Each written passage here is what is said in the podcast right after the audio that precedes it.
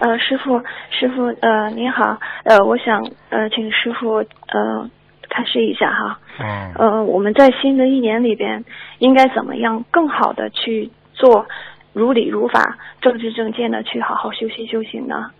请师傅为我们天天要看一篇白话佛法，天天看一篇，然后天天念经，不要懈怠。